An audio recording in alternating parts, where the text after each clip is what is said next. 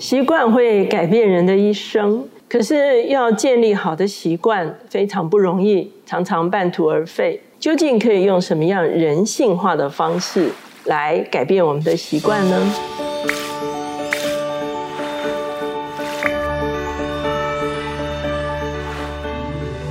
大家好，我是乔美伦老师。每周一次在乔氏书房和大家见面。今天我们的单元是职场书讯。今天我们所要介绍的这本书叫做《原子习惯》，它的作者詹姆斯·克利尔是专门研究习惯、决策和持续进步的作家和演讲者。他在非常多的期刊，包括《纽约时报》《时代》杂志等等，都有他的专栏。他甚至成立了一个习惯学院。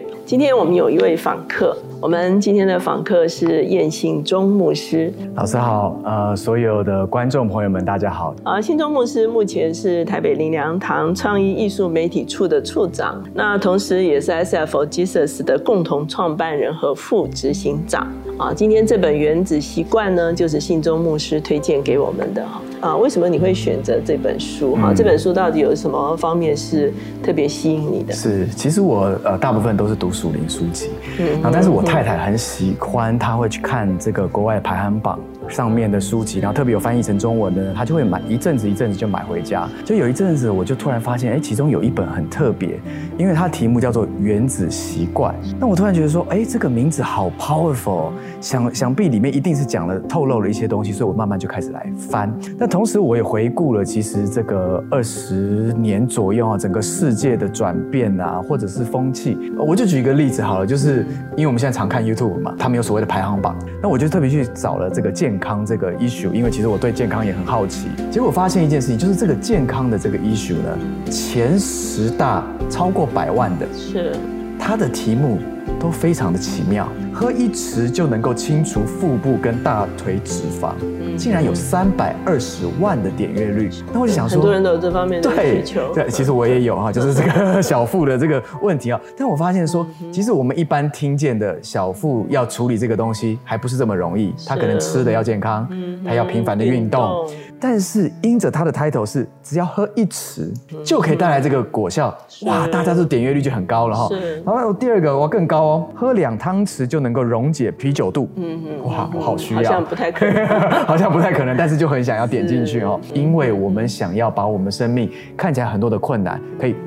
快速解决是，所以这是速成文化所造成的结果。这就是一个速成的文化。所以你会发现，这种速成文化跟这本书好像它的概念是不太一样的。哦，完全不一样。因为好像我们的人生其实它并不是一个短跑，它是一个马拉松。那既然是马拉松的时候，它中间一定会遇到的换气上面的困难，可能遇到身体上面的困难，遇到大量排汗之后身体怎么样去 adjust 的这个困难。是。所以其实这一个过程里面，他需要很多的意志力。是。他需要建构他的。信念，所以我想这本书给我最大的 inspiration 就是说，其实是要建构系统，是建构习惯，是以至于才可以跑一个长远的人生。所以改变不是一下子就可以发生，对不对？哈，所以他在书里面特别讲到，所谓原子习惯就是微不足道的改变，每天进步百分之一，一年之后呢就会进步三十七，每天退步百分之一。到一年之后，其实是会趋近于零，哈。所以呢，他的意思是说，要把很多改变的过程，把它细分到细微的步骤，是。而每一天啊，重复或者是加进的来经历这个步骤的时候，改变才会真正的发生，哈。所以它等于是对我们的速成文化打脸，对不对，哈？就是哪有速成文化走。那心中牧师有没有觉得哪些例子会非常具有提醒性的一些例子？就如同老师刚刚讲，就其实封面就讲说百分之每一天只要进步百分之一，其实百分之一是一个很微小的东西，但却可以在一年里面产产产生三十七倍，它就很有点像投资学里面所谓的复利效应。是，其实它里面举了几个例子，我觉得很特别。第一个就是讲到说，呃，本来飞洛从洛杉矶要飞纽约的这个航班，那个机长呢，只要在他的航向稍微调了三点五度，嗯，其实我们都知道三点五度大概。就是这么小一点点，对，根本感受不出来的。它往南调三点五度，结果它的 destiny 飞到的地方就不是纽约了，是是，就是变成 Washington D.C. 所以这两个城市所差的是百里以外的城市，是。所以原来起初只是一个三点五度，几乎感受不到的东西，是。但是 destiny 完全是不一样，是。所以这就告诉我们说，微小，但是到后面的改变会是巨大的。所以我们古老的话说，失之毫厘，差之千里，对不对？就是这样哈。所以你往一个好习惯前进一点点。它是完全不一样，往坏习惯前进一点点，到最后这两个的差距就会非常的大。他在书里面特别讲到，行为改变有四个法则哈，就是提示、渴望、回应跟奖赏。对。你可不可以对针对这四个步骤、这四个过程稍微给我们解释一下？其实这个行为改变的四个步骤，它其实也就是一个建立习惯回路的四个步骤。是，所以它就产产生了一个回路。我们发现这个回路呢，它其实就像一个 system 系统。嗯嗯这个系统帮助我们更容易达到目标。其实过去我们常常会看很多成功人士的传记啊，我们就在说啊，有些人就是说我早上五点半我就会起来跑步啊，然后我们看了之后，我们想说哦，原来成功人士就是五点半。要起来跑步，所以我们就五点半，我们就起来跑步一次、两次就没了。它是要变成一个系统，变成一个回路才有办法 support。所以不是只是单一选择一个习惯，或者说选择一个决定。他讲到这个四个的这样的一个循环回路的时候呢，我们就发现说，哎，其实原来这本书的三分之二，它都在解释。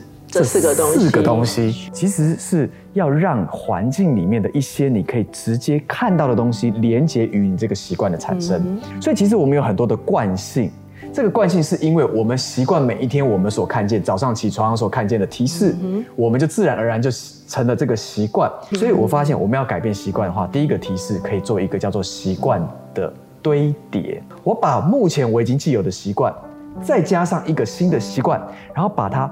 放在一起，比如说我下班了，我把下班的衣服回到家一换掉的时候，我下一个动作就换运动服，或者我可以早上我起来想要喝一杯咖啡，那我再绑一个，我可以对今天有一个感恩，嗯哼，我可能今天开始是非常美好的开始，就会养成感恩的新的习惯，是，这就是提示所带来的果效。我在书中也看到一个提示的例子啊，他说有一个医院的自助餐厅哈。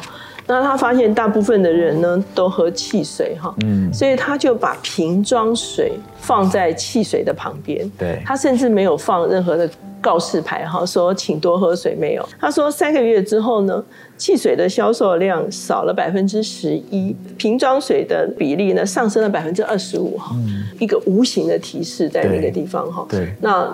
人们就自然的养成这个习惯了。对，他也改变了那个人本来的路径，就会拿那个可能 Coke 或拿这些东西，他就发现说，哎，开始拿水。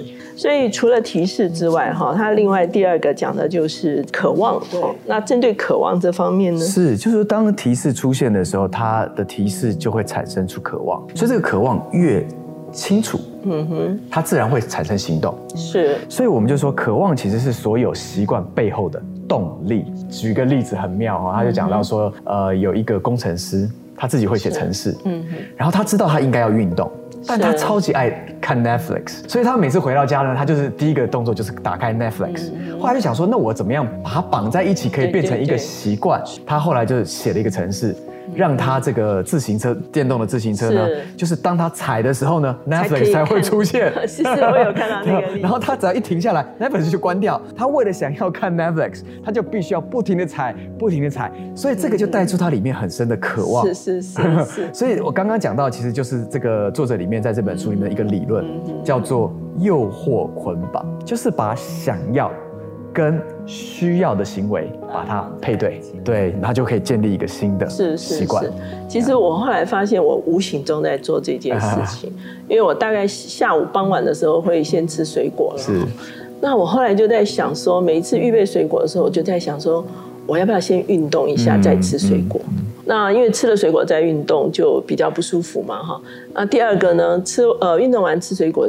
就变成一种奖赏。嗯，好，我在看这本书之前，我就在做这件事。所以后来看了这本书之后，我才发现无形中哈，这两个东西已经被绑在一起了哈。一个是旧习惯绑新习惯，对不对哈？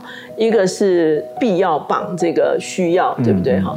带动一个奖赏。是，所以后来运动完吃水果会感觉到特别愉快，是，所以新的习惯就在这种无形中间被建构起来哈。所以我还发现说，哎，这本书原来讲的是这一个，是老师就无形当中就开始建立起习惯了。对对。所以讲到回应的时候，其实就是一个确实执行的这样的一个习惯。嗯，好，其实我们发现，其实很多时候我们都在这边想，是，但是真的要踏出去那一步的时候，其实是相当困难的哈。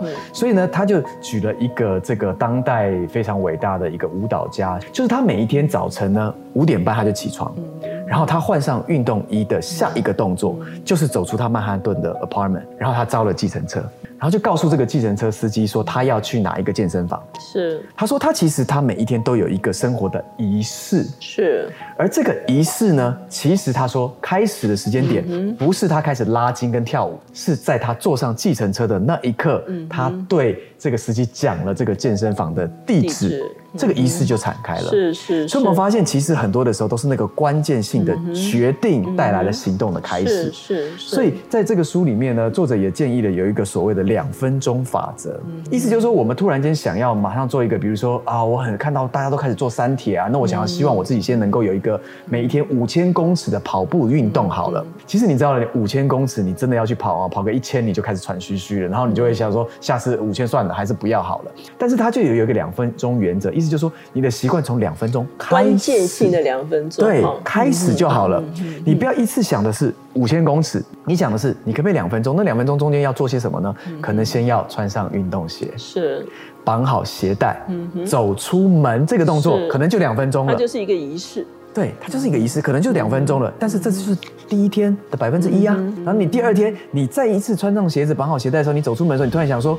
哎，我都已经 干嘛只跑两分钟？对我都已经做了这个东西，我要不要再两分钟？那是不是至少按个电梯，然后出到门口了？可能一天只要给自己进步一点点，但是慢慢的，你可能就真的踏上了一个跑五千公尺的习惯。那他在书里面其实提了两个哈，我觉得跟我们基督徒的生命的改变是非常相关的哈。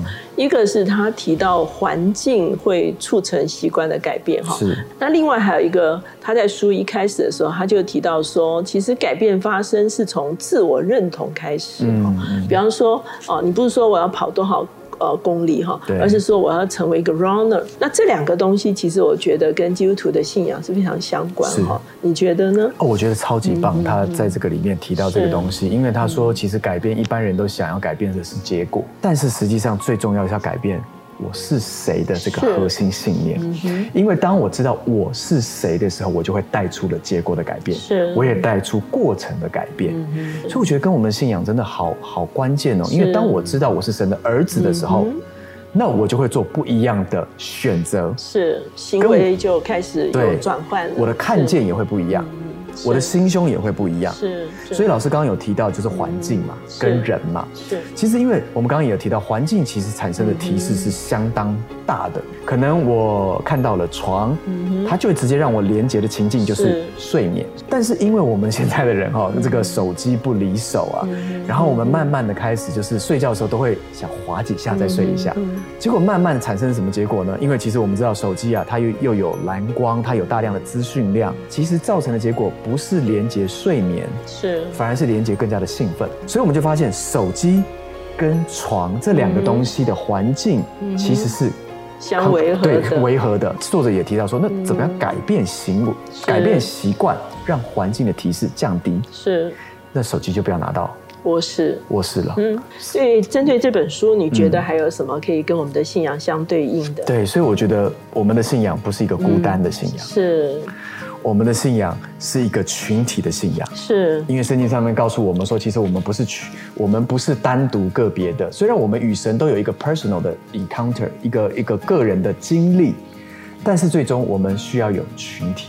特别他也讲到讲到行为改变的时候，我我发现在罗马书第十二章第二节其实是这样告诉我们，然后就是不要效法这个世界，总要心意更新而变化，才能够让我们查验何为神善良、纯全。可喜悦的旨意，是。我们发现神对我们是有心意的，但最重要是不要效法这个世界，要改变，不是改变那个结果，也不是改变那个过程，最重要是要改变那个身份。所以圣经说，让我们心意更新哈，每一天都可以在呃同才的呃彼此的互动，整个生命改变、习惯改变哈，然后最后会造成整个人生的改变很重大的一个过程。嗯，今天非常谢谢信中牧师跟我们分享这本书，所以今天呢，我们这本书《原子习惯》就推荐给大家。